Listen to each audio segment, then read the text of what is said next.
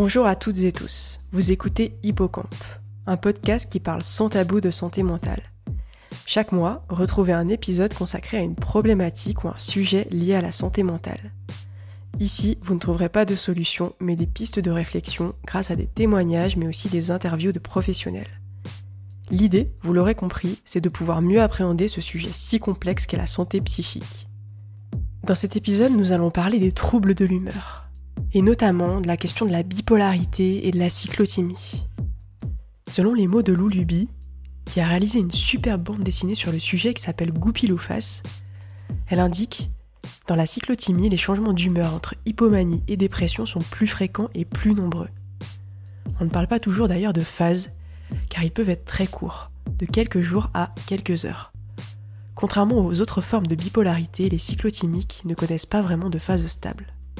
Ces quelques mots me permettent de vous donner quelques indications sur le sujet, mais c'est surtout Eva qui a accepté de répondre à mes questions aujourd'hui, qui va nous éclairer davantage en nous partageant son témoignage. Bonjour Eva. Salut Marie. Merci d'avoir accepté mon invitation. Bah, avec plaisir. Eva, nous avons échangé par téléphone, puis par de nombreux messages, avant d'enregistrer aujourd'hui cet épisode, et j'ai bien compris l'importance pour toi de témoigner. Aussi pour que ce podcast puisse être écouté par d'autres personnes qui vivent la cyclothymie. Est-ce que tu pourrais te présenter en quelques mots? Ouais. Euh, alors, du coup, Eva, 29, bientôt 30, mais ça, je ne dis pas trop. Euh, je suis euh, bretonne et ça fait 5 ans que je suis sur Paris. Donc là, je suis un peu sortie de Paris. Et je bosse dans une start-up. Je suis en gros lead, lead stratégique de la mise en place d'une nouvelle offre dans la boîte. Ça fait, euh, ça fait 5 ans, 4-5 ans que je fais ce métier-là. Et, euh, sinon, euh, j'habite avec mon chéri. Ça se passe très bien. Et voilà, sinon, bah, ma passion, bah, en tant que bretonne, bah, nager dès que je peux. Donc voilà, je, je nage beaucoup. Merci Eva pour cette présentation. Euh, on va débuter ce podcast en commençant par euh, parler de ton parcours. Voilà, l'idée c'est d'évoquer ensuite euh, ton diagnostic de, de cyclothymie. Est-ce que tu pourrais nous dire, nous indiquer comment ont débuté, selon toi, les premiers symptômes? En soi, c'est les premiers symptômes. Alors, à l'instant T, je ne savais pas que c'était des symptômes, mais c'est avec le recul que j'ai pu comprendre un peu ce qui se passait. Donc je dirais que les premiers se sont manifestés euh, déjà pendant l'enfance, euh, où en fait j'avais vraiment la sensation de d'être un caméléon, c'est-à-dire que je m'adaptais non-stop à qui j'avais en face. Donc j'étais, il n'y avait pas vraiment de moi à proprement parler. Euh, sinon, euh, ouais, autour de 8-10 ans, il y a eu un épisode de scarification. Euh, il y avait tout le temps euh, de, le, de, la surmentalisation. Euh, pas mal de coups de tête aussi. Donc ça, les coups de tête, c'est plus venu euh, quand j'ai commencé à devenir ado, on va dire. Euh, ado, c'était vraiment coup de tête. je pouvais me barrer du jour au lendemain, voir des amis, ou alors je, quittais. Bon, alors des trucs d'ado, hein, c'était coups de tête d'ado, donc je partais d'une soirée ou d'une boum, c'était pas dingue non plus, mais par contre, ça se faisait toujours d'une manière assez violente, en tout cas en moi. Et sinon, ouais, j'avais des très très hauts et des très très bas que je comprenais pas. J'ai eu toute une période aussi, je mentais énormément. Je, je, je, je, me, enfin, je trouvais toujours une raison de ne pas aller à l'école ou de ne pas être avec des gens, et du coup, je, enfin, je faisais semblant d'être tout le temps malade, mais tout le temps. Alors, euh, je pense que ça avait un lien avec ça, parce que je, je, je devais en avoir marre en fait de. C'est comme ça que je l'analyse aujourd'hui, hein. mais je devais sûrement en fait en avoir ras-le-bol de de, de jouer, même pas de surjouer, mais juste de jouer quelqu'un d'autre que moi pour rentrer dans, dans les cases. Et je me rappelle même qu'il y avait des moments quand j'étais, euh, je crois, en primaire ou au collège, j'essayais d'acheter les mêmes fringues que mes copines en me disant comme ça je vais être acceptée. Donc c'est vraiment, euh, il y avait vraiment un truc euh, hors de la normalité. Oh. Après, qu'est-ce que la normalité? Mais bon, à l'époque, mm. en tout cas, c'était ça. Mm. Voilà, tu nous parles aujourd'hui hein, avec ton, regard d'adulte sur, euh, sur ce qui s'était passé euh, quand tu étais enfant euh, et, et, adolescente. Est-ce que tu te pourrais nous dire un petit peu plus qu'est-ce que tu ressentais à ce moment-là émotionnellement? Bah, comme je te disais, du coup, je me sentais tout le temps en décalage, donc je me sentais de facto très seule. je me sentais beaucoup en instabilité émotionnelle aussi. J'étais beaucoup dans l'attente, ou en tout cas dans dans l'espérance que tout le monde m'aime, c'est-à-dire que je cherchais à tout prix à, ce que tout le monde m'aime, donc c'est-à-dire que j'étais plus dans la soumission qu'autre chose, et du coup dans la suradaptation. Donc ça fait pas un très bon cocktail ça de en général. Et sinon, en fait j'étais j'étais extrêmement tributaire de mes émotions, c'est-à-dire que j'en avais énormément euh, et j'avais l'impression que c'était pas au même niveau que les autres. Et vu que j'étais tout le temps dans la suradaptation et euh, dans la soumission, je les écoutais pas du tout. C'est-à-dire que j'avais tendance à les étouffer. Euh, et j'avais au fait aucune aucune connaissance de moi justement de de l'écoute de mes émotions, de pas pas juger mes émotions, etc alors que voilà, enfin, j'aurais très bien pu si j'avais eu le cadre pour quoi. Mais en tout cas, c'était pas le cas. Euh, c'était pas le cas. Hmm. On sent vraiment qu'il y avait une souffrance euh, importante hein, à ce moment-là. Ouais, ouais. Mais c'est vraiment avec mon regard d'adulte que j'arrive à dire aujourd'hui euh, la souffrance, en tout cas psychique, que j'avais. Ça, c'est sûr, parce que quand tu as 8 ans, en arriver aux scarifications pour sortir une émotion, c'est assez violent, quoi. c'est assez violent. Et puis j'étais j'étais consciente qu'il y avait quelque chose qui qui qui était pas qui était pas comme tout le monde et j'avais tendance euh, et je, je sais pas que j'avais tendance c'est que j'étais tout le temps avec des personnes beaucoup plus âgées que moi tout le temps mmh. qui avaient au moins 5 ou 7 ans de, plus âgées que moi j'étais tout le temps avec des personnes plus plus vieilles parce que je me je me sentais pas à l'aise en fait avec les personnes de mon âge mmh. Donc ça, c'était plutôt à l'adolescence hein, que ça se passait euh, comme ça. Et ensuite, donc vers l'âge de 18 ans, euh, tu es partie de chez tes parents. Comment est-ce que ça s'est passé ensuite? Et bah pour le coup, euh, le fait de tout garder, etc. Enfin, en fait, je suis passée de, je suis fille unique, donc j'ai été extrêmement couvée et surtout médicalement parce que mes deux parents sont dans le milieu médical, hmm. ce qui est très paradoxal vu ce qui se passe. Mais bon, c'est ça me fait rire aujourd'hui, mais bon, à l'époque, je pense que j'aurais pas rigolé. mais du coup, bref, mes parents étaient extrêmement protecteurs. J'ai une super éducation, hein, pour le coup, mais émotionnellement, ça a été une cata. Et en fait, quand je suis partie de chez mes parents, euh, j'ai clairement euh, lâché les chevaux. Euh, c'est-à-dire que eh ben, j'étais dans l'extrême inverse. Il y avait un trop, mais de tout, donc mais complètement assumé. Donc c'était alcool, sexualité, relations amicales. J'étais sociale à outrance. c'était, je, sortais tout le temps. En plus, j'étais en médecine, donc autant te dire que médecine ne servait à rien. En plus, je le faisais même pas pour moi mais euh, je, je, passais littéralement tout mon temps à sortir et ça m'allait très bien. Et là, pareil, euh, je faisais beaucoup, j'avais beaucoup de décisions sur des coups de tête. Et là, pour le coup, bah, j'avais euh, euh l'argent en, tant qu'étudiante grâce à des petits boulots, mais je, je me barrais à l'autre bout de la France sur un coup de tête en prenant un billet ultra cher. Et, et j'étais, je m'écoute, j'écoutais beaucoup plus en fait tous tous ces épisodes de, de coups de tête. Mais donc ça, c'était la partie, on va dire, ce qui pourrait sembler normal pour une vie d'étudiante au final. Mais le revers de la médaille, c'est euh, euh, c'est là où a commencé la boulimie, euh, qui m'a suivi pendant dix ans. Donc l'arrêt est très récent aussi, mais voilà, les crises de boulimie ont commencé à ce moment-là. j'ai eu des grandes crises une crise de mythomanie aussi où je mentais, mais même pour des trucs complètement anodins. Qu'est-ce que tu as regardé comme film hier soir? Qu'est-ce que tu as mangé? Je mentais tout le temps. Je, je sais pas, c'était peut-être une manière de me protéger, j'en sais rien. Et puis au niveau des rencontres, je, je cherchais encore quand même à me faire aimer de tout le monde. Ça, je sais que ça serait toujours, enfin, c'était à l'époque en tout cas encore présent et, et ça l'est beaucoup moins aujourd'hui, voire plus du tout. Donc euh, voilà. D'accord. Et donc tu nous parles d'un épisode euh, de mythomanie. Est-ce que tu sais si euh, ton entourage, par exemple tes amis là dans ce cadre-là, s'en rendaient compte? Comment c'était perçu? J'avais des deux copines à l'époque ancienne copine. Ça a été des coups de foudre amicaux. C'était très sympa. Et en fait, on était en, médecine, du coup, toutes les trois. Donc moi, je sortais, hein, voilà. Ça, c'était un secret pour personne, pour le coup. Mais je... elle se doutait, en fait, que je mentais parce que j'étais très fuyante quand, quand ces sujets-là arrivaient. Et en fait, un jour, elles se sont posées et elles m'ont dit, mais en fait, tu nous mens tout le temps. Et j'étais un peu mise au pied du mur à ce moment-là. Euh, de moi-même. C'est même pas mise au pied du mur face à elle, mais c'est vraiment mise au pied du mur de bon bah là en fait euh, euh, il faut que pas que j'assume, mais que je réalise qu'il y a quelque chose qui va pas. Et, c'est là où bon bah elles, m'ont elles m'ont lâché. J'ai pas envie de dire ça parce que je pense qu'elles ont fait avec ce qu'elles pouvaient aussi. Donc notre amitié s'est arrêtée, on va dire.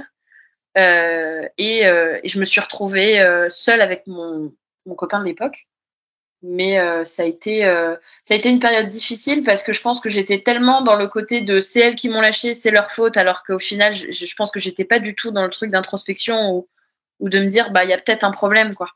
Et est-ce que tu comprenais, toi, à ce moment-là, euh, ce qui se passait? Parce que là, tu m'en parles quand même avec, euh, avec beaucoup de recul. Hein.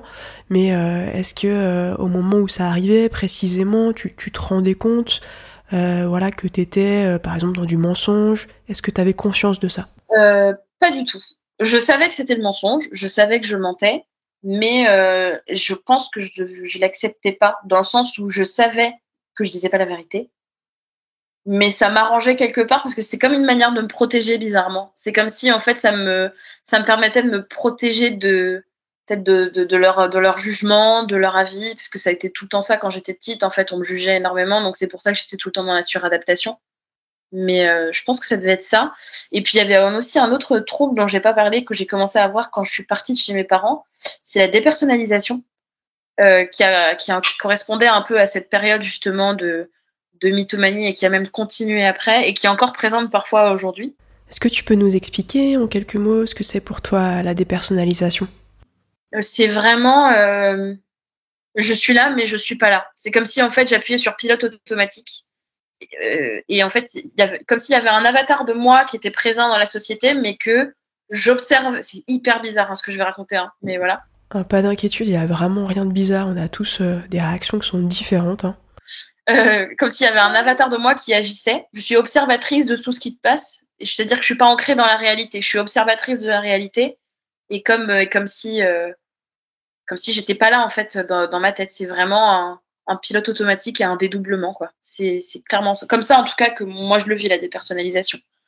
Et je sais qu'il y a eu des moments très très violents avec avec mon, mon, mon premier mon premier copain, celui dont je parlais tout à l'heure où en fait, je, on s'engueulait et je disais des choses d'une violence inouïe, comme s'il n'y avait pas de conséquences, vu que c'était pas réel.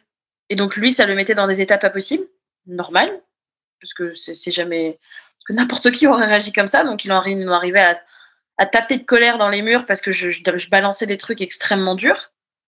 Et euh, en fait, après, euh, un quart d'heure après, quand l'épisode se terminait ou une demi-heure après, bah, je revenais à la normale et et c'est pas que je c'est limite si je ne comprenais pas pourquoi ça l'énervait autant c'était aussi violent pour moi que pour lui, pour le coup, surtout que j'en étais pas consciente de tout ça, donc j'étais pas capable de lui formuler ce que c'était, ce qui se passait, etc. Donc, euh, pour le coup, c'était vraiment la période à, partir de mes études où je vivais le flot euh, comme ça venait et, euh, et je, donc ça a été beaucoup de tensions internes, de la non-compréhension. et puis voilà, quoi, en gros. Donc face à ces énormes difficultés, comment est-ce que tu as pu euh, réussir à trouver de l'aide? Est-ce que tu es allé voir à ce moment-là peut-être un professionnel de santé? Bah, J'ai fait une première tentative pendant justement la médecine. Je suis allée voir quelqu'un une fois. Euh, j'ai pris contact, j'avais gardé une carte euh, dans mon manteau et j'étais rentrée en week-end chez mes parents qui ont trouvé la carte et qui ont commencé à me hurler dessus en me disant que j'étais pas folle et que les psys c'était des charlatans et que alors que mes parents sont dans le milieu médical, donc euh, encore une fois, les, cordonniers sont les moins bien chaussés.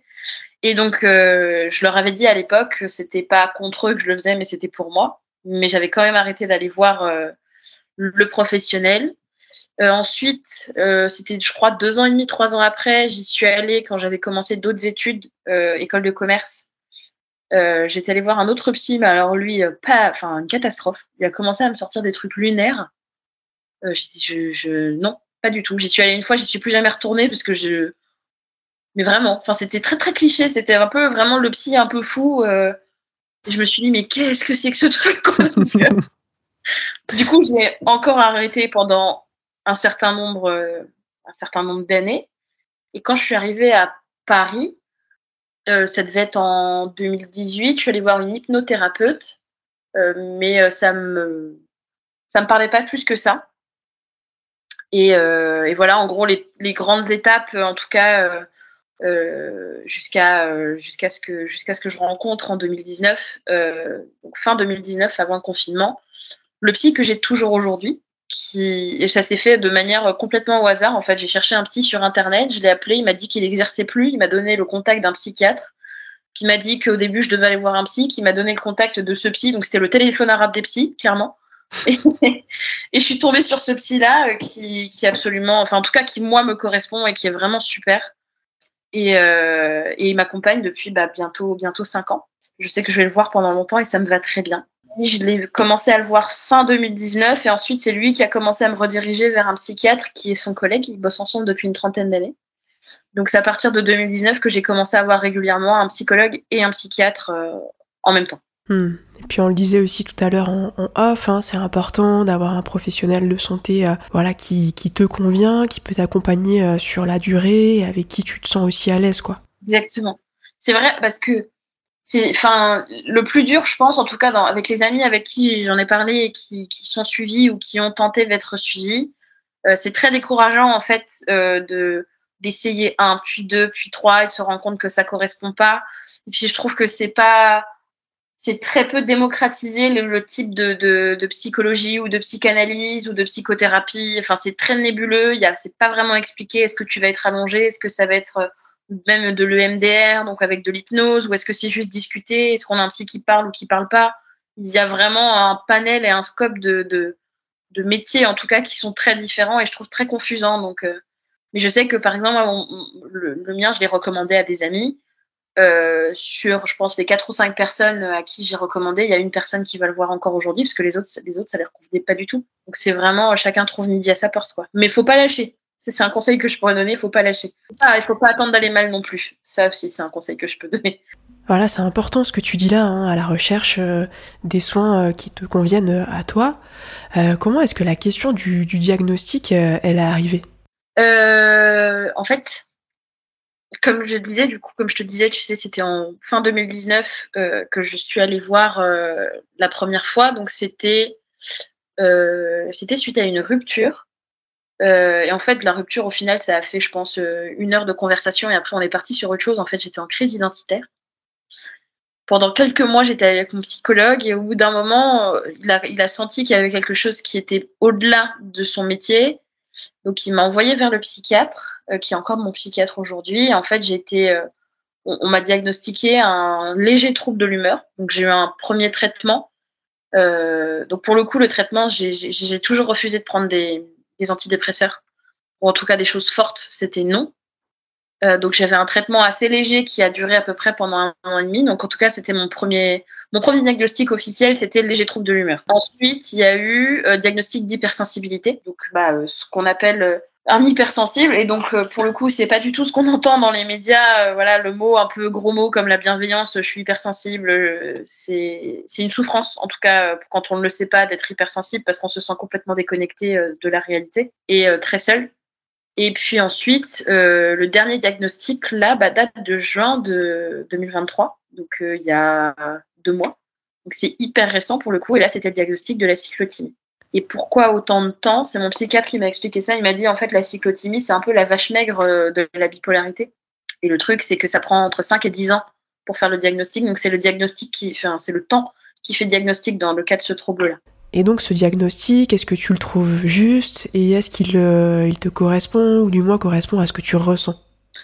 Oui, il me correspond euh, déjà parce que j'ai fait beaucoup de lectures et en fait, euh, c'est le moment où il y a une BD d'ailleurs de Lou Luby qui s'appelle Goupil Loufas qui parle de ce trouble-là. Et en fait, quand j'ai lu la BD, j'ai lu en fait tout ce qui se passait dans mon enfance, mon adolescence, etc. En fait, tout ce que je t'expliquais tout à l'heure, euh, ça se retrouvait dans cette BD-là. Ça m'a frappé, ça m'a beaucoup déstabilisé. En même temps, ça m'a beaucoup soulagé j'ai lu cette BD, j'ai lu un autre, un autre, euh, je suis encore dedans, de toute façon c'est un peu comme un guide, je suis dans un autre bouquin qui s'appelle Vivre avec des hauts et des bas, euh, écrit par des psychiatres pour le coup. Et là c'est vraiment euh, donner des exercices pratiques sur comment trouver un peu son mode d'emploi. Quoi. Mais voilà, mmh. je, sais que c'est la cyclotimie, c'est ça, et d'autant plus parce que le traitement que j'ai fonctionne. Et c'est vraiment très agréable et c'est psychiquement très relaxant d'avoir je parle pas relaxant dans le sens où c'est euh, un timo-régulateur, mais relaxant dans le sens où ça fait moins de tension. Quoi. Est-ce que tu pourrais dire quelque part qu'il y a moins de haut et de bas? Euh, Il y en a pas. Alors oui, c'est une bonne question ça. Je sais pas s'il y en a plus, moins ou plus, mais je sais que les hauts sont moins hauts et les bas sont hmm. moins bas. Ça c'est sûr.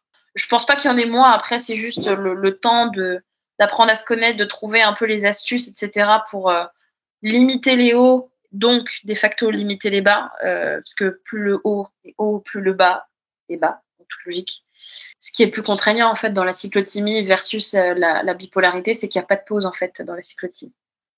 Il n'y a pas de pause où en fait on, a un, mental qui est calme, c'est non-stop, c'est tous les jours, non-stop, d'une demi-heure, d'une heure à l'autre, d'un jour à l'autre c'est jamais des phases longues, mais euh, c'est toujours, toujours ça. Hmm. Comment est-ce que tu pourrais la définir, toi, la, la cyclothymie, du coup, en, quelques mots?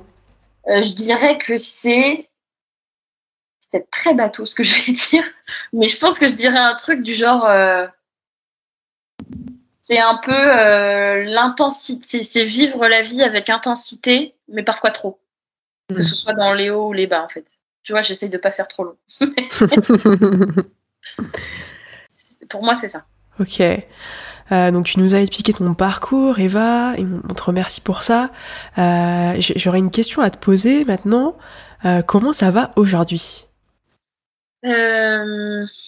Comment ça va aujourd'hui? Bah écoute, bien. Alors là, aujourd'hui, là, à l'instant T, ça va très bien. Je suis très contente de, de, de, faire ce podcast avec toi. Sinon, de manière générale, c'est pas facile tous les jours et c'est pas forcément appréhendable, mais euh, de manière générale, ça va, ça va mieux quand même parce qu'il y a eu, il y a beaucoup moins de, conflits et de tensions et d'irritabilité de mon côté. Donc ça, c'est très chouette. Euh, après, euh, bon voilà, c'est, un travail de, longue haleine et puis de toute façon, c'est à vie, donc pour le coup, c'est comme ça. Mais après, chaque chaque jour sa bataille. Là, plus récemment, c'était quand C'était la semaine dernière. je suis allée voir, je suis allée voir mon psy. Mon dernier sujet, c'était un peu de me foutre la paix, quoi. C'est-à-dire euh, arrêter tout le temps d'essayer de, creuser pour essayer de comprendre et de trouver les trucs, les machins, de surmentaliser. C'était, vous savez faire, foutez-vous la paix, respirez un coup. Et en fait, juste de l'entendre, de le formuler, euh, ça détend, quoi. C'était vraiment ça, en fait, depuis, depuis juin, en fait, depuis l'annonce du diagnostic. Euh, c'était vraiment lire des bouquins, faire des exercices, écrire des fiches, faire un boulet de journal, etc. Enfin, c'était tout le temps, tout le temps, tout le temps. Parce que je suis comme ça. Sauf que je sais pas m'arrêter. Donc euh, ça va mieux. Il y a eu une période un peu euh, normale parce que d'appréhension, euh, pas d'appréhension, mais je veux dire de prise en main entre guillemets du diagnostic pour essayer de, trouver un peu son mode d'emploi. Donc là, ça va mieux, mais je, le, chemin est encore long. Hein, donc, donc, voilà, ça change pas fondamentalement qui je suis. C'est juste en gros avoir mis un mot sur quelque chose que j'étais depuis des années, depuis ma naissance, et, et avoir enfin les bonnes clés pour pouvoir avancer dans le bon sens. Donc euh, je suis plus, plus soulagée qu'autre chose, honnêtement. Hmm. Du coup, tu as répondu un petit peu à ma question suivante, hein, mais euh, tu vas pouvoir peut-être encore plus l'approfondir. Euh, qu'est-ce qui t'a qu'est-ce qui t'a apporté, qu'est-ce qui t'a permis d'aller mieux et, d'avancer encore sur ce chemin? Bah, Clairement, trouver mon propre mode d'emploi c'est-à-dire des trucs très factuels euh, de qu'est-ce qui m'aide à aller mieux ou en tout cas de limiter les très hauts et les très bas. Donc euh, moi ça passe par euh, écrire ou dessiner ou aller nager ou aller marcher. Donc chacun chacun son truc. Hein. ce qui a été hyper important pour moi aussi, c'est mes proches, mon entourage. Et là je parle de mes amis, mes nièces et, et, mon, mon, mon copain actuel. ils me soutiennent énormément et en fait on est un peu tous dans ce dans, ce, cette dynamique de ne pas nier les émotions de l'autre et les accueillir sans jugement. Et ça, franchement, ça fait un bien fou. Et du coup, ça correspond aussi à ce qui permet d'aller mieux, c'est-à-dire lâcher les personnes toxiques dans sa vie, euh, amis ou famille, amis et ou famille. Donc euh, ça, c'est, en tout cas pour moi, ça a été clairement, ça a été clairement primordial et ça m'a vraiment fait du bien. Ouais, c'est important hein, tout ça. Est-ce que pour en revenir un petit peu à ton parcours, est-ce que toi tu as trouvé euh, du sens à ce trouble, à cette maladie? Alors il y en a peut-être pas forcément tout le temps, mais est-ce que selon toi il y a eu euh, des déclencheurs potentiels qui, ont pu y participer? Ouais. Ouais, ouais, clairement. On, a tous un tempérament qui est différent et la cyclothymie est un tempérament. En tout cas, fait partie des grands types de tempéraments. Et en fait, on est cyclotimique. Mais je pense qu'en tout cas, pour moi, ce qui a joué, c'est euh, mon éducation. Enfin, la non-éducation plutôt émotionnelle. Euh, c'est-à-dire une absence totale de, de, de pour m'apprendre à, à, à, communiquer mes émotions, à écouter mes émotions, à, à les enfin même pas à les assumer, juste à les accepter, euh, à, à les communiquer, etc. Donc ça, vraiment zéro, rien, que dalle. donc ça, j'ai appris entre guillemets toute seule et surtout avec, comme je disais, mon entourage. entourage à chaque période de ma vie, mais en tout cas, chaque personne à son niveau a pu m'aider. Il y a eu aussi toute une, enfin, pour moi, dans mon cas, des traumas, surtout un quand j'avais 8 ans, où en gros j'ai été euh, j'ai été victime, euh, victime d'abus euh, de la part d'un ami de la famille. ça, on a découlé, on a découlé les scarifications. Donc, ce qui s'explique en fait quand tu as 8 ans, du coup, parce que je pense que c'est, vu qu'on m'avait pas appris depuis toute petite à, parler de mes émotions, ça se passait par ça. Et ensuite, c'est passé par la boulimie quand j'avais 18 ans jusqu'à mes 28 ans. Quoi. Donc, c'était toujours trouver des moyens autres pour un peu canaliser et sortir tout ça. Donc, euh, il y a eu les scarifications, il y a eu la boulimie, il y a eu l'abus de drogue aussi, euh, et il y a eu, euh, et ouais, non, il a bu d'alcool. Donc, c'était toujours les addictions qui étaient un peu le, la facilité. Et, et puis, et puis, ouais, en fait, c'est ça. En fait, du coup, ça correspond un peu à l'entourage. En tout cas, là, les entourages pour le coup toxique que j'ai pu avoir, qui ont été déterminants dans dans le, dans le développement plus ou moins intense, mais dans le cas, dans ce cas-là plus intense de, de mon trouble, entre guillemets. Donc, euh, chaque trouble est différent, en tout cas, chaque trouble cyclotimique est différent, mais moi, je pense que c'est vraiment les trois grandes transverses qui ont fait que euh, j'en suis là aujourd'hui. Et puis, euh, et puis, au final, comme dirait mon psychiatre, je m'en sors pas si mal, donc c'est cool. Hmm, c'est clair, complètement. bravo à toi hein, pour, pour ce parcours et puis pour arriver aujourd'hui aussi à à nous le partager ici sur ce, sur ce podcast. Est-ce que euh, tu aurais d'autres choses à dire? Comment est-ce que tu aimerais, toi, conclure ce, cet épisode? Je pense que la, la, meilleure manière dont j'aurais envie de conclure, c'est euh, c'est de dire que bah déjà, euh, si vous l'êtes ou si vous avez des proches qui le sont, si vous l'êtes cyclotimique, ou si vous ne le savez pas, vous n'êtes pas seul. Il y a toujours des gens euh, qui sont là pour vous aider, vous écouter, euh, soit dans vos entourages, que ce soit des amis, euh, des amoureux ou des amoureuses, ou, ou, de la famille, ou des professionnels de santé. Mais en tout cas, il faut pas refuser, faut pas refuser une main, une main, tendue, ou en tout cas, faut pas se refuser sa propre main tendue, et surtout ne pas attendre d'être au plus bas pour pour aller chercher de l'aide. Il n'y a rien de mal, rien de honteux à, à, avoir en fait avoir besoin d'aide. Au contraire, je trouve que les personnes les plus saines sont les plus courageuses sont celles qui vont demander de l'aide parce que ça veut mm. dire que on se suffit pas à nous-mêmes. Donc euh, donc voilà. En fait, je c'est plus vraiment c'est vraiment le, le euh, un message un peu combatif, euh, plein d'espoir en mode on peut y arriver en fait. Donc voilà, rien n'est irrémédiable. Et puis la vie est longue, donc autant autant s'entourer des bonnes personnes. Merci Eva pour ces messages que tu transmets ici aujourd'hui à nos auditeurs et nos auditrices, c'est vraiment important. Je te remercie encore une fois pour ta participation et je te dis à très bientôt. Bah avec plaisir. Salut Marie. Pour la deuxième partie de ce podcast, j'accueille Gwenaëlle. Gwenaëlle est psychologue, psychothérapeute, mais également formatrice. Elle a aussi co-créé son organisme Oya Formation. Elle forme des psychologues, des professionnels de santé ou de la relation d'aide, à la théorie d'attachement, aux techniques d'EFT mais a également développé un module sur la psychopathologie. Cette dernière formation fait notamment lien avec des années de pratique au CHU de Saint-Étienne, où elle a été psychologue auprès de personnes très fragilisées par la vie. Gwenaëlle a publié trois livres, deux sur l'attachement et un dernier, Traverser la perte de sens, que je vous invite vivement à lire. Je suis ravie de l'accueillir aujourd'hui pour parler ensemble, suite au témoignage d'Eva des troubles de l'humeur. Bonjour Gwenaëlle. Bonjour Marie, merci de m'avoir invitée. Ben, merci à toi puisque c'est vraiment un, plaisir euh, de t'accueillir euh, ici. Euh, j'ai parlé en introduction des formations que tu animes sur la psychopathologie. Est-ce que tu pourrais définir ce, dernier terme? Oui. Donc la, psychopathologie, c'est l'étude en fait de la maladie mentale. Ça fait partie de la psychologie, mais la psychologie c'est beaucoup plus vaste. Hein. Dans la psychologie, on s'intéresse aussi à, ce qui va bien ou à l'évolution de l'être humain, tu vois. En psychopathologie, on va s'intéresser à la souffrance euh, morale des personnes en lien donc avec euh, des déclencheurs qui peuvent être très diverses et qui vont aussi toucher le corps, Mais ce qui va nous intéresser beaucoup là, c'est l'impact moral. donc, par exemple, ben, des affects dépressifs, de l'anxiété, des comportements problématiques pour soi ou pour les autres. Et la psychopathologie aujourd'hui, c'est aussi pour moi un, champ qui rejoint euh, euh, des champs plus profonds de réflexion comme la philosophie en fait ou la métaphysique parce que tout de suite ça pose la question du normal et du non normal. Où est la frontière?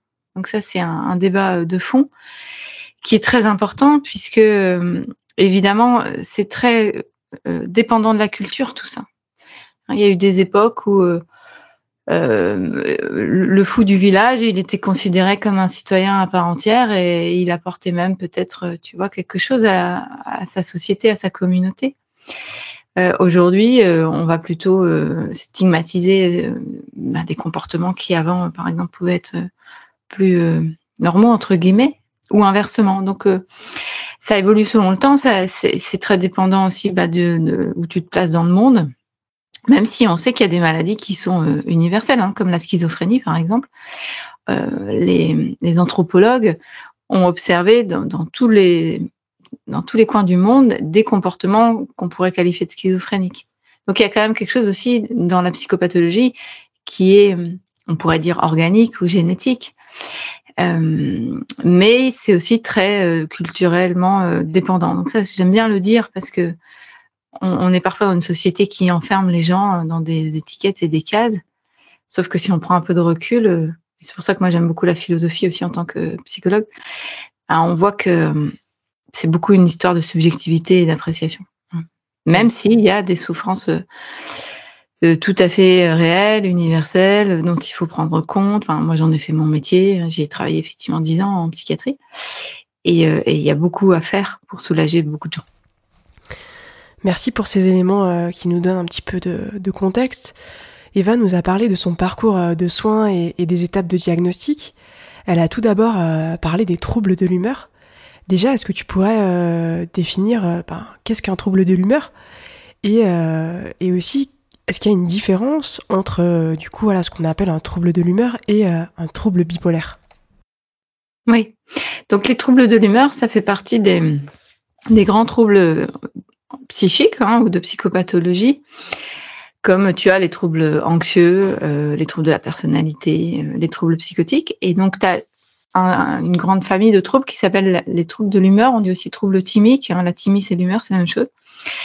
Et à l'intérieur de ce, cette catégorie, tu, as plusieurs euh, syndromes hein, ou, ou, troubles spécifiques. Le plus courant, c'est la dépression, un épisode dépressif aigu, comme ça qu'on dit. Euh, et ça, ça va toucher énormément de monde. Hein. On est plutôt sur euh, à peu près un, Français sur cinq qui va faire une dépression dans sa vie, donc c'est assez énorme. Hein. Donc si on n'est pas touché soi-même, on est forcément touché par quelqu'un qui vit une dépression. Ça, c'est le trouble de l'humeur le plus courant. Et ensuite, tu as le trouble bipolaire, qui fait donc partie des troubles de l'humeur. Donc je vais y revenir après pour euh, expliquer mieux ce que c'est. Euh, mais dire aussi qu'après, tu as d'autres troubles comme la dysthymie, qui est une dépression euh, légère, on va dire, mais, plus chronique. Hein, c'est des gens en gros qui qui sont pas franchement déprimés dans le sens où euh, n'auront pas forcément besoin d'un traitement ou d'une hospitalisation, mais ils, sont, vont quand même pas très bien de manière longue. Ça, s'appelle donc la dysthymie. Et puis il y a la cyclothymie, qui est l'un dont on va parler, qui est quand même sujet à pas mal de, de questionnement, euh, de même voire de polémique un peu dans le milieu de la psychopathologie. Certains considèrent que c'est pas un trouble de l'humeur, mais que c'est un trouble de la personnalité. Euh, voilà, donc euh, l'épisode dépressif, la dysthymie, la cyclothymie et le trouble bipolaire. Donc le trouble, tout ça, c'est les troubles de l'humeur. Le trouble bipolaire, donc c'est à peu près de mémoire 2% de la population générale. Et c'est un, trouble assez grave, en fait, c'est le plus problématique de tous les troubles de l'humeur. Et puis dans les troubles psychiques en général, c'est quand même un trouble très préoccupant. Hein. Euh, qui, consiste à une alternance entre des moments où la personne est dépressive, en général c'est quelques semaines, autour de 3-4 semaines minimum jusqu'à euh, plusieurs mois, euh, et des périodes où la personne est dite maniaque ou hypomaniaque, je reviendrai ça, c'est une petite manie. Euh, et là, ça se caractérise par euh, une période qui est beaucoup plus courte. En général, c'est autour de une semaine à dix jours, où la personne est très exaltée. très excitée au niveau psychomoteur. Donc elle peut avoir des idées de grandeur et des comportements qui vont avec, comme des, achats compulsifs, une hyperactivité. Souvent le sommeil est très très réduit. La personne a l'impression qu'elle n'a pas besoin de dormir. Euh, l'impression d'être très créative et effectivement il peut y avoir des créations euh, assez assez fortes, assez intenses pendant ces périodes-là. et puis la sensation d'être surpuissant, ce qu'on appelle le soi grandiose. Euh, avec euh, du coup aussi des problèmes relationnels parce que ça, ça fait de l'extérieur en fait ça fait vraiment l'impression que la personne elle est elle est plus elle-même dans quelque chose de, de complètement euh, euh exalté excité qui est complètement l'opposé de ce qu'on voit en dépression. Donc c'est un peu comme euh, deux personnes différentes en fait dans ces, ces épisodes là et puis ce qui est caractéristique du trouble bipolaire c'est que entre ces périodes là tu as ce qu'on appelle des périodes d'euthymie donc euthymie, ça veut dire euh, euh, l'humeur est stable en fait. Et là, euh, bah, tu ne soupçonnes même pas que la personne souffre d'un trouble psychique. Elle fonctionne tout à fait normalement. Et ces périodes d'euthymie, elles peuvent durer des mois, voire même des années. C'est quand même rare, mais ça peut durer en tout cas très longtemps. Où la personne, on dit qu'elle est stable, qu'elle est bien. Mais aujourd'hui, en tout cas, c'est comme ça qu'on voit le trouble bipolaire. il arrivera à un moment ou un autre avec toujours un déclencheur à un moment où la personne va soit basculer dans la dépression, soit basculer dans, dans la manie hein, ou l'épisode maniaque. Et c'est cette alternance qu'on appelle le trouble bipolaire, qui est considéré aujourd'hui comme euh, une maladie à vie, mais là aussi, il y a beaucoup de, débats. Euh, de manière générale, en psychopathologie, ce qui domine en psychiatrie, c'est que euh, il y a des troubles qu'on peut guérir, comme les troubles anxieux, la dépression, certains troubles de personnalité et euh, d'autres qu'on peut pas guérir. Ça, c'est la vision euh, occidentale euh, psychiatrique, quoi. notamment la schizophrénie et le trouble bipolaire. C'est les deux grands troubles où si tu peux en parler à un psychiatre, il te dira non mais c'est à vie, monsieur, madame, vous prendrez des médocs à, vie. Bon, moi je suis psychologue, je suis pas psychiatre, donc j'ai un, un, point de vue quand même un peu différent, c'est-à-dire que moi je me base beaucoup plus sur l'histoire de la personne, euh, ses capacités relationnelles, comportementales, d'introspection et tout. Donc je pense que ça me donne un autre point de vue. Et puis moi j'ai surtout une vision euh, résolument optimiste de l'humain. Et, et, je pense que vraiment qu'on se trompe. Je pense pas que ça soit des troubles à vie. D'ailleurs, il y a des témoignages euh, assez nombreux, quoi, en tout cas significatifs hein, d'un point de vue statistique, de psychotiques qui, qui sont guéris, c'est-à-dire qui ont une vie stable, qui n'ont plus de, de symptômes handicapants. Et la même chose sur les troubles bipolaires. Quoi. Mm. Voilà, donc c'est formidable parce que ça évolue en fait. Ce que tu dis me fait penser euh, au livre euh, Demain j'étais folle, qui est un très beau témoignage euh, justement d'une guérison pour une maladie qui, qui à la base ne serait pas du tout dans, la, dans la catégorie, j'ai envie de dire, des, des maladies guérissables. Oui, parce que là, c'est une, une, dame schizophrène authentiquement. Enfin, je veux dire, elle fait vraiment des épisodes euh, gravement euh, schizophréniques, hein, hospitalisation et tout ça, et traitement lourd.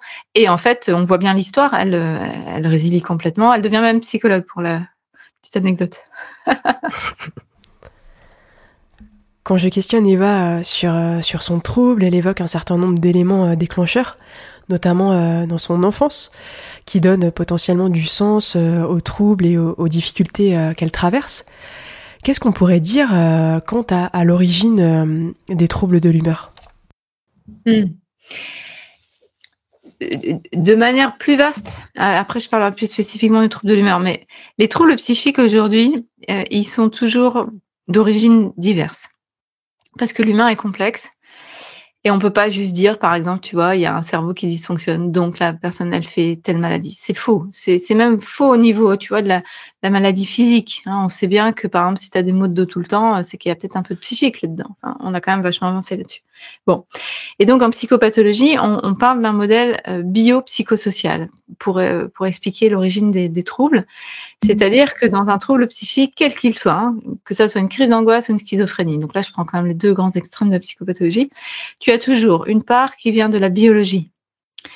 Effectivement, hein, euh, si tu mets le cerveau de, quelqu'un qui a des troubles psy graves, euh, que ce soit trouble de l'humeur ou, schizophrénie, euh, il y a des particularités au niveau de son cerveau. Tu le verras en fait en imagerie. Et puis il y a des particularités, par exemple, au niveau des neurotransmetteurs, etc. Il peut y avoir des déficits de sérotonine, par exemple, dans la dépression. Donc tout ça, c'est le côté très biologique. Et c'est ce sur quoi d'ailleurs agissent les médicaments. hein, qui sont utiles. On, en reparlera. Euh, ensuite, tu as le, les origines psychologiques. Donc, on voit bien dans l'histoire de Eva. Hein, euh, évidemment, quand elle nous raconte sa vie, hein, on comprend mieux, vu ce qu'elle a vécu, qu'à un moment, il y a quelque chose qui a disjoncté dans son cerveau. Hein, le, la, non-éducation émotionnelle, les traumas, euh, notamment euh, de mémoire des abus sexuels. Euh, évidemment, ça, ça, crée un impact. Hein, on le sait depuis quand même un bout de temps en psychologie. Donc ça, c'est l'aspect, le deuxième aspect psychologique. Et puis tu as aussi l'aspect que j'ai déjà un petit peu mentionné social. Hein, C'est-à-dire qu'on a les maladies qu'on mérite. Par exemple, au début du siècle dernier, il y avait beaucoup de femmes qu'on considérait comme hystériques. Bon, en fait, c'était surtout que c'était une, société tellement patriarcale, tellement écrasante de la femme, hein, avec une répression notamment des pulsions sexuelles, qu'il y avait une conversion de la souffrance sous symptômes hystériques. Bon, ça c'était il y a un peu plus d'un siècle. Aujourd'hui, on a une épidémie de borderline, de narcissique, parce qu'on est dans une société euh, pathologique à ce niveau-là, moi je trouve. Donc, on dit toujours que euh, un trouble psychique est, pluridimensionnel et qui vient de plusieurs aspects psychologiques, biologiques et social. Et c'est ça qui permet en fait de d'être fin euh, et d'être aussi pertinent dans les prises en charge. Que je sois psychiatre, psychologue, thérapeute ou assistant social, tu vois, ou, ou même un proche, quoi. Il faut voir la personne toujours dans sa complexité parce que si on réduit quelqu'un dans, une case, c'est terrible. C'est terrible pour l'estime de soi, c'est terrible parce que c'est déterministe. Et donc, dans le trouble de l'humeur, hein, pour en venir à ta question plus précise par rapport à Eva, eh ben c'est pareil.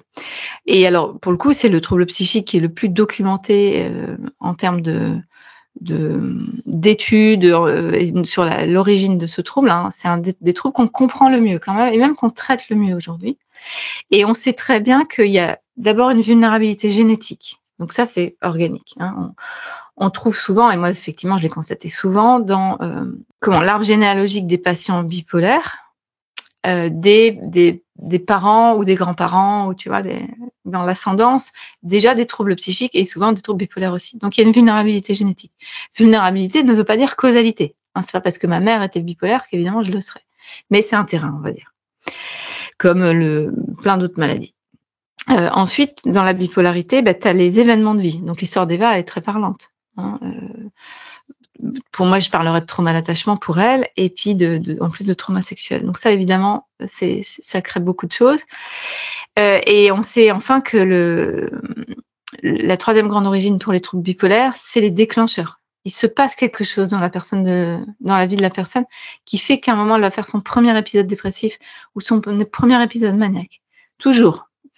Parfois, on, ne le trouve pas tout de suite parce que ça peut être des choses plus subtiles, tu vois, comme une extrême fatigue ou des désordres hormonaux ou, euh, ou un contexte qui est pas franchement traumatisant, mais en fait, quand tu creuses, en fait, si.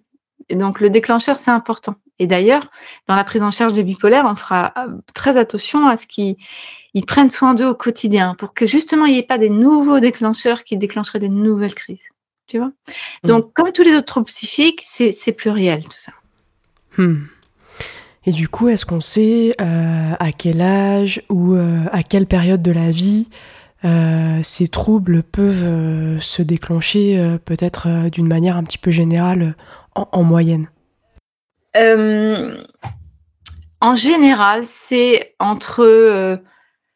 alors, il faut faire la distinction entre les premiers épisodes et le diagnostic. Les premiers épisodes, donc dépressifs ou maniaques, ça peut démarrer à partir, on va dire, de jeunes adultes. Parfois un peu plus tôt à l'adolescence, mais c'est plutôt rare. En général, c'est autour de, je dirais, 18-20 ans. Ça peut être les premiers épisodes qui démarrent, mais ça peut aller euh, jusqu'à 30, euh, 35 ans même. Hein. Mais pour parler d'un trouble bipolaire, donc de poser un diagnostic, il faudra qu'il y ait eu au moins un épisode maniaque. Tant que tu n'as pas d'épisode maniaque, ou hypomaniaque. Et hypomaniaque, je l'ai pas dit tout à l'heure, c'est une, petite manie. Donc ça veut dire que c'est tout, c'est l'exaltation psychomotrice, mais moins forte. On appelle ça hypomanie. Donc, pour parler de troubles bipolaires de type 1 ou de type 2, de type 1, c'est celui qu'on connaît classiquement. Type 2, c'est euh, moins fort avec de l'hypomanie. Il faut qu'il y ait eu un épisode maniaque ou hypomaniaque. Et ça, parfois, c'est très long à, venir. Et en moyenne, on, on met 10 ans aujourd'hui en psychiatrie en France pour diagnostiquer un trouble bipolaire, ce qui est quand même long. Et c'est problématique parce que c'est des longues périodes où la personne elle peut elle peut trinquer, tu vois, et, et, et, ça pose notamment un vrai défi sur le traitement parce que Quelqu'un qui est bipolaire, c'est pas bon de lui donner des antidépresseurs. On va lui donner plutôt des régulateurs d'humeur. Sauf que tant que tu sais pas qu'elle est bipolaire, eh ben, elle peut avoir pris beaucoup d'antidep hein, et, ce sera plutôt négatif. Donc il y a un vrai enjeu aujourd'hui mieux identifier euh, ce, cette maladie. Et en même temps, moi, en tant que psychologue, euh, je trouve ça aussi euh, quelque part prudent qu'on mette des années avant de poser un diagnostic. Parce qu'un diagnostic, c'est très stigmatisant. La bipolarité, ça fait peur à plein de gens, alors que il y a beaucoup de personnes autour de nous qui sont bipolaires, on ne le sait pas. Hein. Bon, ça, c'est le grand enjeu de la stigmatisation des troubles psychiques. Mais donc quelque part qu'on mette du temps, c'est problématique, c'est vrai. Et en même temps, moi, je trouve ça aussi euh, positif dans le sens que c'est aussi euh, du temps pour vraiment évaluer ce qui se passe pour la personne, où elle en est, et, la respecter en fait. Hmm. C'est tellement important en effet. Et du coup, ça nous amène tout droit à, à une autre partie euh, de, cet épisode. Euh, on va aborder plutôt euh, la question des, soins et, de l'accompagnement qui peut être proposé à, une personne qui, souffre de troubles de l'humeur. Euh, quels sont les types de soins qui peuvent être proposés pour favoriser et permettre un, rétablissement? Euh, alors, Eva le dit bien d'ailleurs, euh, le, le, plus important, c'est se connaître soi-même. Et à nouveau, c'est vrai pour tous les troubles psychiques. Mais dans la bipolarité, encore plus. Et la cyclothymie aussi. Donc la cyclothymie, moi, j'ai un peu du mal à le voir vraiment comme un, un, trouble de l'humeur. Moi, je le vois plutôt comme un trouble de la personnalité. C'est-à-dire, c'est une manière de fonctionner, en fait. Mais bon, qu'importe. Hein, on n'est pas là pour euh, euh faire euh, comment, des, catégories précises. On est surtout là pour accompagner les gens. Et donc, euh, ce qui est le plus important pour quand on souffre d'un trouble bipolaire ou de cyclothymie, c'est de, de savoir comment on fonctionne, parce qu'on est sujet à des crises. Hein, c'est la définition quand même de, de, de ces troubles-là. Et il va falloir les éviter quand même au maximum, que ce soit la dépression ou la manie ou l'hypomanie, hein, ou les hauts, les hauts et les bas, on va dire, hein, pour de manière plus classique. Il faut euh, mieux se connaître parce que quand tu commences à, à, sentir ton propre corps, par exemple, qui, euh, qui, qui change, par exemple, tu, tu, as moins besoin de dormir, ou euh, tu commences à avoir le cerveau qui va plus vite que d'habitude. Ça, par exemple, ça peut être des signes d'un épisode hypomaniaque ou maniaque à venir. Et, et c'est très important de l'identifier le plus vite possible pour enrayer l'émergence de la crise. Parce qu'une fois que la manie est là, euh, il n'y a pas d'autre chose pour qu'elle descende que d'attendre ou de mettre des médocs qui peuvent être quand même très nocifs pour le cerveau. Hein, c'est ce qui se passe quand quelqu'un est en grosse crise maniaque. Moi, j'en ai vu à l'hôpital, évidemment. Euh, les personnes sont, en, vraiment en, en danger euh, psychique parce que on sait que la crise maniaque, ça, ça crée comme un, un feu d'artifice dans le cerveau et c'est pas bon du tout pour les neurones en fait. Hein. C'est pas la fête quoi. Hein. Je dis feu d'artifice, c'est peut-être pas la meilleure expression, on va dire plutôt une explosion. Et les, neurones douillent en fait. Donc on veut éviter que la crise maniaque dure trop longtemps. C'est ce qu'on fait du coup dans le service de psychiatrie quand on va mettre euh, des médicaments qui, euh, baissent le plus vite possible en fait cette agitation. Et puis on va isoler les personnes aussi. Tu vois, on va euh, les mettre. Alors ça peut être difficile à voir de l'extérieur, mais on va les mettre dans des chambres euh, seul, sans, télé, sans téléphone, sans rien, hein, ce qui peut paraître vraiment dur de l'extérieur, mais c'est juste pour que le cerveau se calme. Parce que la priorité, c'est que le cerveau se calme quand il y a une crise maniaque, pour pas que ça, ait de conséquences. Donc, on veut éviter les crises au maximum, qu'elles soient maniaques ou dépressives. Hein, c'est assez évident. Hein. On n'a pas envie que la dépression s'installe parce que c'est la dépression, hein, pour ceux qui ont déjà vécu des dépressions, et ils vont tout de suite comprendre ce que je veux dire. Hein. Tu, tu, tu peux aller jusqu'aux idées noires, aux idées suicidaires, donc déjà il y a un risque vital. Et puis, euh, tu peux avoir du mal à t'occuper vraiment de, ton quotidien, hein, tes enfants, ton boulot, etc. Donc, on ne veut pas non plus que ça se déclenche en crise dépressive. Donc, quand tu souffres d'un trouble de l'humeur, au fil des années, hein, et ça prend des années, euh, tu, t'auto-éduques en fait pour voir tes premiers signes, ce qu'on appelle un prodrome. Hein, le prodrome, c'est les, premiers signes, et pour faire quelque chose. Et tu apprends à faire quelque chose. Donc, par exemple, bah, tu, vas euh, te forcer à dormir un minimum, tu vas euh, en parler à tes proches, éventuellement tu prendras un traitement. Hein, tu, tu, fais ce qu'il faut et chacun est différent. Donc, chacun va faire son, un peu sa boîte à outils, tu vois, pour réguler le moment de la crise, hein, quand elle commence à arriver, et puis si la crise est là, eh bien, euh, chacun a trouvé, euh, selon sa personnalité, ce qui va l'aider. Certains auront besoin d'être hospitalisés, par exemple. Ce sera la meilleure solution. Et c'est euh, tout à fait OK, surtout s'ils sont suivis dans, un endroit où ils connaissent bien les soignants, etc. Tu vois, c'est, c'est, une bonne manière de redescendre. D'autres préférant aller dans leur maison de campagne et aller faire du vélo tous les jours, tu vois, ou autre chose. Et ça, c'est très important. Donc, le, dans le traitement, le plus important pour moi, c'est ça, se connaître et faire en fonction. Ensuite, ben, bien sûr, tu as la question des médicaments. Donc, les médicaments qui sont utilisés dans les troubles bipolaires et, et cyclotimiques parfois, c'est effectivement les régulateurs d'humeur, qui ont quand même beaucoup progressé. Au début, on utilisait le lithium, mais on l'utilise encore d'ailleurs, mais euh, moins, parce qu'il y a beaucoup d'effets secondaires au lithium. Donc, on a d'autres médicaments aujourd'hui plus, euh, plus efficace, enfin moins nocif surtout.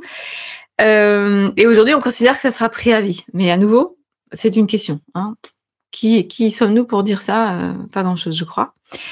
Et puis dans le volet aussi de, de, la prise en charge, euh, la psychothérapie est très importante. Parce que ce sont, moi, tous les bipolaires que j'ai rencontrés, que ce soit en, psychiatrie, mais aussi en libéral, ils ont tous des histoires de vie avec des traumas. Hein, et des traumas grave, quoi, hein, comme l'histoire d'Eva.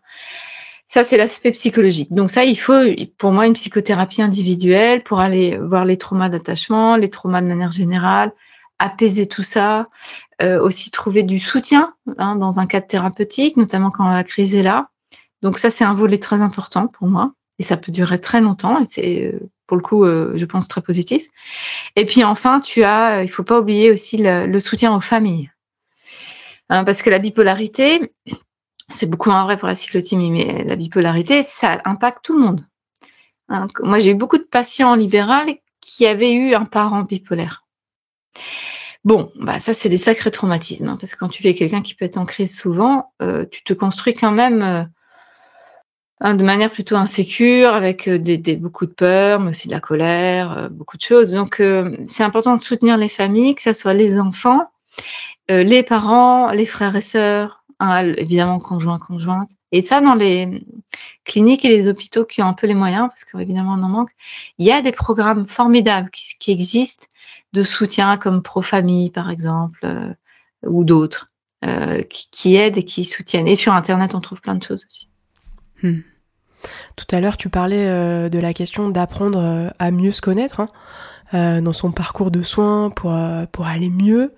Euh, j'imagine que du coup tu penses qu'une thérapie peut être euh, bénéfique hein, pour une personne qui souffre euh, de, troubles de l'humeur, pour lui permettre ben, déjà en effet d'aller mieux et puis d'améliorer aussi son quotidien? Ah oui, complètement en fait. surtout que tu sais, c'est des, troubles qui sont tellement impressionnants quand il y a les crises que tu, te sens vraiment anormal, fou. Hein.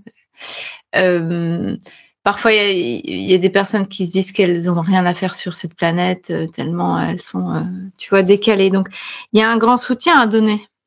Et ça, c'est beaucoup de demander ça aux proches.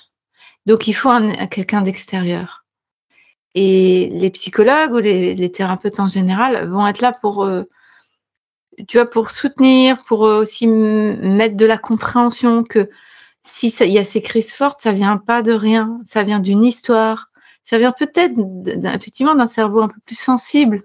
Hein, mais moi, je dirais pas d'un cerveau anormal, c'est surtout un cerveau sensible parce que moi, j'ai beaucoup observé que c'est des gens qui sont euh, euh bah, très sensibles, hein, voire hypersensibles. Et forcément, quand ils vivent des choses graves comme ce qu'a vécu Eva, eh bien, ça crée un, ça crée un terrain pour, euh, pour des, des, des moments très douloureux après. Donc, c'est majeur, c'est absolument majeur. Du coup, on est plus sur de la psychoéducation et euh, de la thérapie par la parole. Est-ce qu'il peut y avoir également euh, d'autres méthodes euh, qui permettent d'accompagner?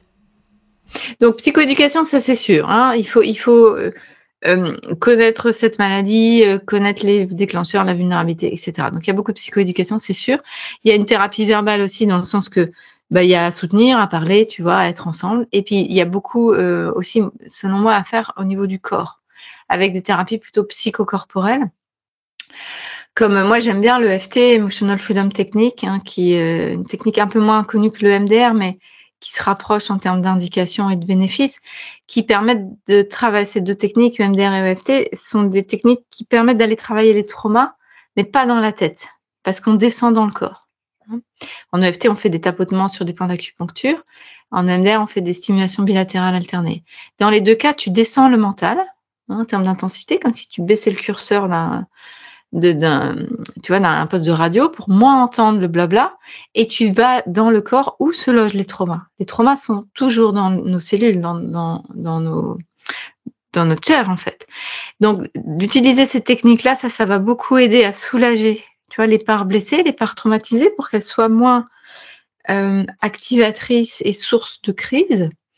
Et puis aussi, euh, les thérapies psychocorporelles permettent d'apprendre à mieux gérer les moments d'anxiété. Hein. Que ce soit de l'auto-EFT ou de l'auto-MDR, tu apprends à, te calmer, par exemple, quand tu sens que tu pars euh, dans quelque chose qui est une sorte d'anxiété ou d'hyperactivation, de colère, etc., pour redescendre. Ça, c'est très utile, évidemment, pour les personnes qui ont des, troubles de l'humeur.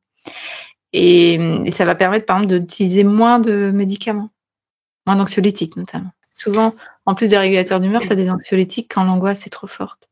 Sauf que c'est pas terrible les anxiolytiques à haute dose. Hmm.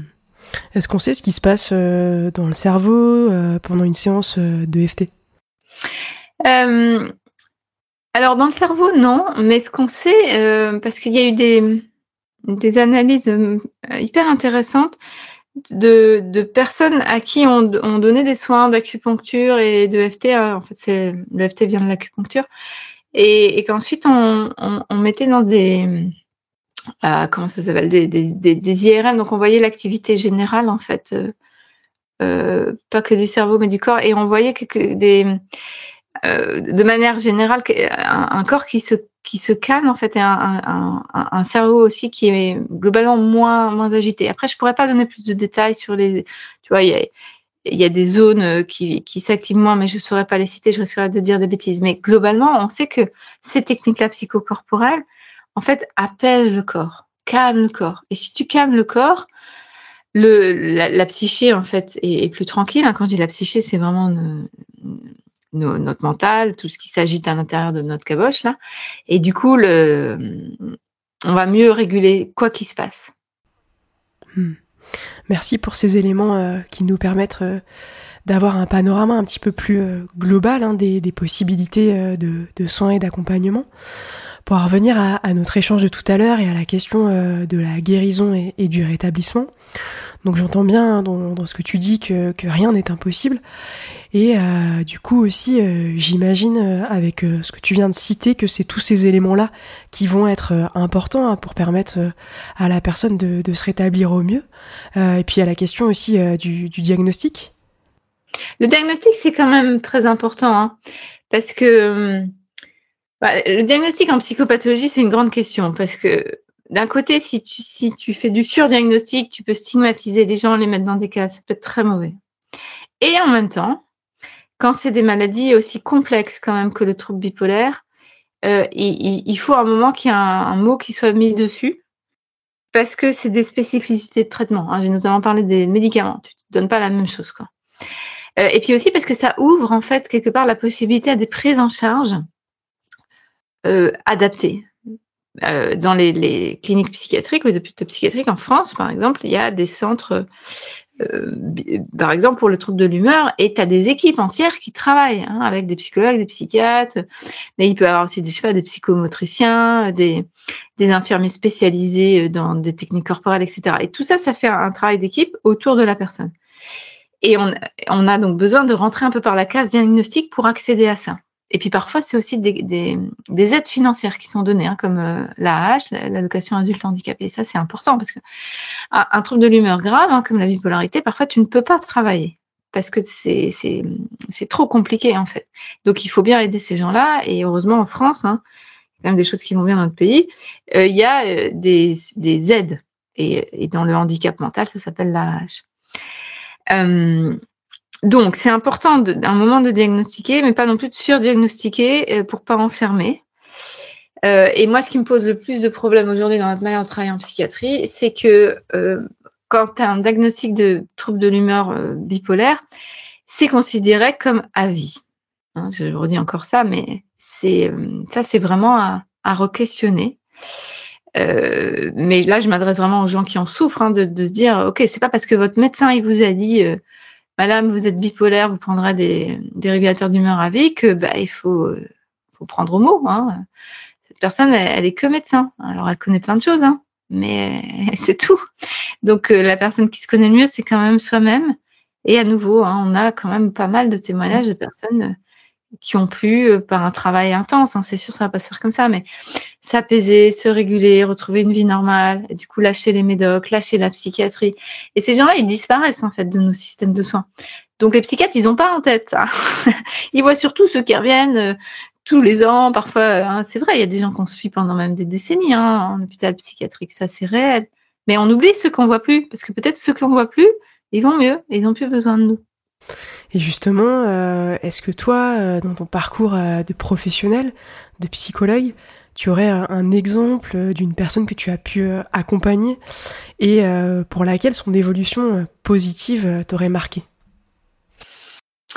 Je pense à une dame que j'ai suivie, c'était en libéral.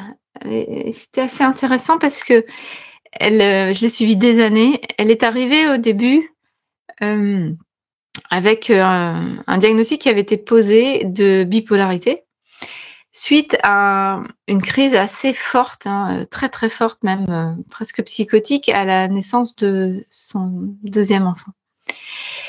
Euh, elle avait décompensé. C'est-à-dire, quand on est décompensé, c'est-à-dire que toutes ses défenses psychologiques s'étaient effondrées et elle, avait fait une crise maniaque sévère très sévère, très très grave, qui avait nécessité une hospitalisation d'urgence. Donc, euh, elle avait été séparée de son bébé, envoyée en, psychiatrie, euh, sédatée à fond pour redescendre. Euh, voilà, donc tout l'aspect traumatique que ça implique pour elle, pour son mari et évidemment pour le bébé. Bref. Donc moi, je la rencontre, elle m'explique tout ça. Elle m'explique aussi que sa, mère était, bipolaire, euh, son père assez instable, mais, mais un peu plus sécure quand même que, que la mère. Et effectivement, de ce qu'elle me dit de sa mère, à l'évidence, c'était aussi une bipolarité assez forte chez la mère. Et puis elle m'explique un peu toute sa vie, donc je comprends que, en effet, vu tout ce qu'elle a vécu, euh, elle est instable, c'est sûr. Trouve le psy.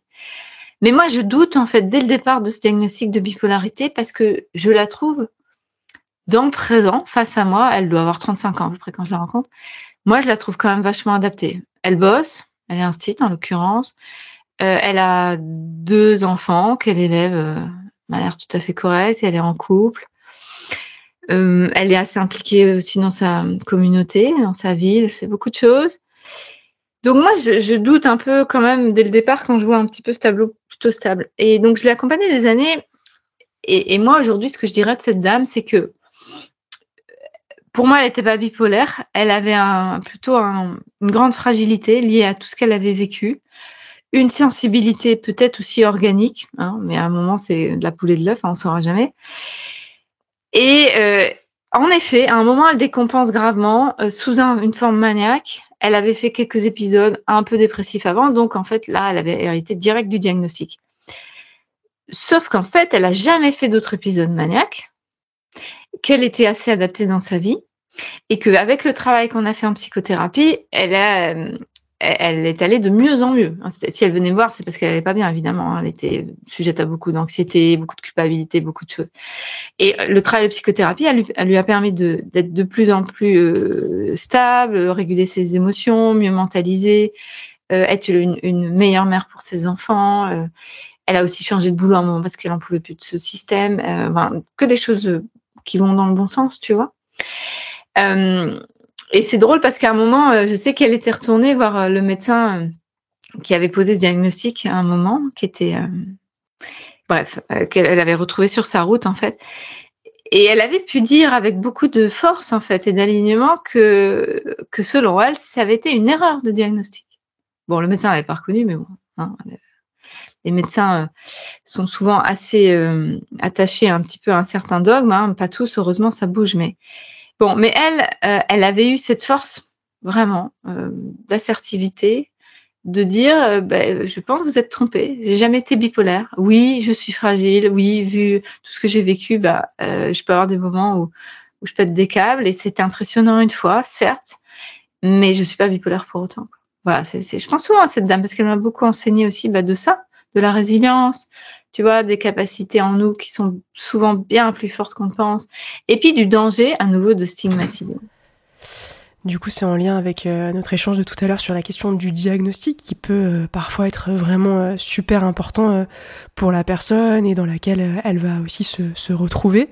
Et parfois aussi, un diagnostic peut être extrêmement enfermant en fait pour la personne.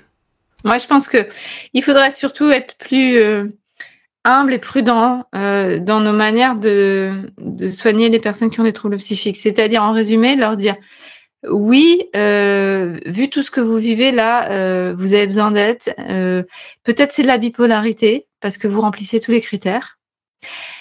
Mais ce qui est vrai aujourd'hui ne sera peut-être pas dans 5 ans, 10 ans. Et on va nous tout faire pour que vous alliez mieux. Et ça, c'est une position d'humilité qui manque encore beaucoup à pas mal de soignants. Tout est une question de, de nuance en fait. Exactement. Et donc, euh, pour, pour l'entourage, en tant que Camille, euh, conjoint, peut-être même collègue hein, d'une personne euh, qui souffre de ce trouble, qu'est-ce que l'on peut faire et, qu'est-ce qui est important? Hmm. Déjà, j'ai envie de dire que c'est pas facile hein, de vivre avec quelqu'un qui a des hauts et des bas. Que ça peut rendre le quotidien quand même. alors pas le quotidien, parce qu'à nouveau, tu vois, c'est pas des Contrairement aux personnes euh, qui ont un trouble de personnalité borderline, par exemple, qui peuvent être vraiment dans des hauts quotidiens. Et c'est en ça que la cyclothymie, d'ailleurs, pour moi, est plutôt un trouble de perso, mais bon. Mais euh, quelqu'un qui est bipolaire, il y a ces périodes de timide, n'oublions pas, où tout va bien, en fait. Mais par contre, quand il y a la crise, bah, c'est la crise. Quoi. Donc, déjà, c'est pas facile. Et, euh, et moi, j'envoie tout mon soutien à ceux qui vivent ça.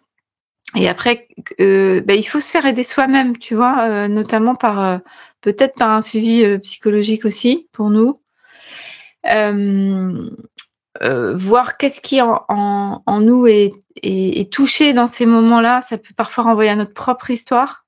Hein, c'est quand même jamais un hasard quand même les rencontres amoureuses. Hein.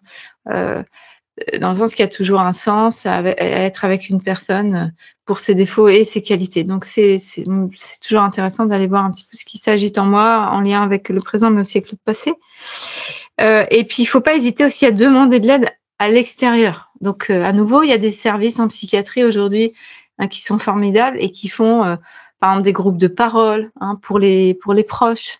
Il y a notamment l'association qui s'appelle UNAFAM hein, et, et, qui propose beaucoup de choses. En fait, déjà, il y a des livrets, des infos, plein de choses, parce qu'il faut un peu mieux connaître tout ça quand on est un proche. Et puis, aller à un groupe de parole de temps en temps, par exemple, ça peut être très aidant. Euh, parfois, il faut aussi euh, euh, faire des, des thérapies familiales, tu vois, des choses comme ça, avec la personne qui est touchée pour arriver à mieux se parler, ou une thérapie de couple, par exemple, des choses comme ça. et puis, enfin, il faut aussi avoir des sas. Surtout, tu vois, si c'est notre enfant, notre conjoint, et que et qu'il y a des périodes où les crises sont sévères et peuvent euh, être assez fréquentes. Et ben là, euh, il faut aussi prendre soin de nous, quoi, de pouvoir aussi euh, avoir du relais, que ça soit amical, familial ou même professionnel. Ça c'est c'est important. Ça doit, on, on le fait pas assez, mais on devrait vraiment concevoir l'accompagnement des troubles psy de manière systémique. C'est-à-dire, ok, il y a quelqu'un qui souffre, mais il y a aussi autour. Par exemple, avoir, j'ai pas parlé des frères et sœurs, mais avoir un frère ou une sœur bipolaire c'est une sacrée enfance. Hein. C'est pas rien. Donc, euh, par exemple, ça peut être super euh, de temps en temps de s'éloigner de la famille, de partir en colo ou de faire autre chose. Euh, tu vois, d'avoir aussi l'occasion de, souffler et de pas être tout le temps dans dans la, la, crise ou la maladie. Hmm. C'est vrai que pour les frères et les sœurs, c'est une, une vraie question, ça, hein, de vivre avec un proche qui, qui, souffre d'une maladie psychique notamment euh, quand on est euh, enfant et du coup euh, j'imagine la difficulté qu'il doit y avoir derrière quand entre guillemets l'attention est, focalisée voilà sur plus sur la personne malade. Oui, absolument. Ça, on, connaît très très bien dans le champ du handicap physique, hein, qu'avoir un, un, frère ou une sœur qui a un handicap physique lourd, c'est dur pour les autres parce que évidemment l'attention des parents est, beaucoup plus focalisée sur cet enfant malade. Et c'est vrai aussi pour les troubles psychiques. C'est vrai aussi dans, l'anorexie par exemple. Moi j'ai eu dans ma famille, euh, de enfin pas dans ma famille proche, mais des cousins cousines où il y a eu l'anorexie. J'ai vu l'effet sur les frères et sœurs quand même hyper délétère d'année en année d'avoir un membre de la famille qui souffre de, de troubles graves comme l'anorexie et qui focalise toute l'attention des parents quoi. Donc là aussi, un accompagnement, c'est pas du luxe, quoi. Voilà, on arrive à la fin de, cet épisode. J'aurais une dernière question euh, pour toi, Gwenaël. Euh, qu'est-ce que tu aurais envie de dire à, Eva, euh, qui va sûrement être une de nos premières auditrices sur cet épisode? Bah, Eva, je la trouve déjà formidable d'avoir témoigné à ton micro. Euh, ce, ce, ce, type d'action, ça va dans le sens de que moi je, je souhaite vraiment, hein, c'est-à-dire la, la, déstigmatisation des troubles psychiques et, et qu'on puisse enfin considérer euh, la vulnérabilité de chacun, parce qu'on a tous en nous euh, un, un, un, noyau anxieux, on a tous en nous un noyau dépressif, on a tous un, noyau aussi psychotique. On peut tous faire des crises. Ah, ça touche tout le monde en fait les troubles psychiques et, et ça va toucher forcément quelqu'un de notre entourage. Et plus on va vers la compréhension, l'accueil euh, et donc la bienveillance envers euh, ces, difficultés qui peuvent être graves, eh bien plus on va aussi permettre à ces personnes-là de se sentir euh, reconnues, de sortir de l'étiquette qu'elles se mettent souvent elles-mêmes de je suis fou, je suis incurable, j'ai rien à faire sur cette planète, et on va aller de manière plus globale aussi vers une manière de vivre les uns avec les autres dans la tolérance en fait. Et je crois que euh, c'est une valeur de, fond pour euh, notre société, bien au-delà des troubles psychiques. Donc merci à toi Marie de, de faire euh, ce podcast parce que je, pense que c'est très important. Merci beaucoup Gwenaëlle d'avoir répondu à mes questions et, j'espère à, très bientôt. Merci Marie. J'espère que cet épisode vous aura plu, que vous aurez pris autant de plaisir que moi j'ai eu à pouvoir échanger avec Eva puis avec Gwenaëlle. Pour conclure, j'aimerais euh, à nouveau citer euh, les mots euh, de Loulubi dans sa BD Goupilou-Face. Une des premières choses apprises en thérapie, c'est démêler le moi de la maladie. Il faut admettre qu'on a quelque chose en plus. Cette cyclotimie qui agite nos humeurs et aiguise nos émotions, sans se confondre avec elles. Ce que la bipolarité me fait faire ou ressentir, ce n'est pas de ma faute. Ce qui ne veut pas dire non plus que je dois lui céder le contrôle de ma vie. C'est cet équilibre délicat entre acceptation et vigilance que raconte Goupiloufas. La maladie, ce truc abstrait qui n'existe que dans ma tête, devrait prendre forme pour pouvoir être partagé. C'est comme ça qu'est né ce petit renard. Donc c'est ce petit renard euh, qu'on retrouve euh, dans, dans, la bande dessinée euh, de Loulubi Goupiloufas que voilà, je, vous conseille vraiment de lire si c'est un sujet qui vous intéresse. Je vous remercie vraiment de m'avoir écouté en intégralité. N'hésitez pas à me contacter euh, pour me faire vos retours. Le prochain épisode parlera des constellations de troubles, autrement dit euh, les comorbidités qu'on peut retrouver dans les troubles psychiques.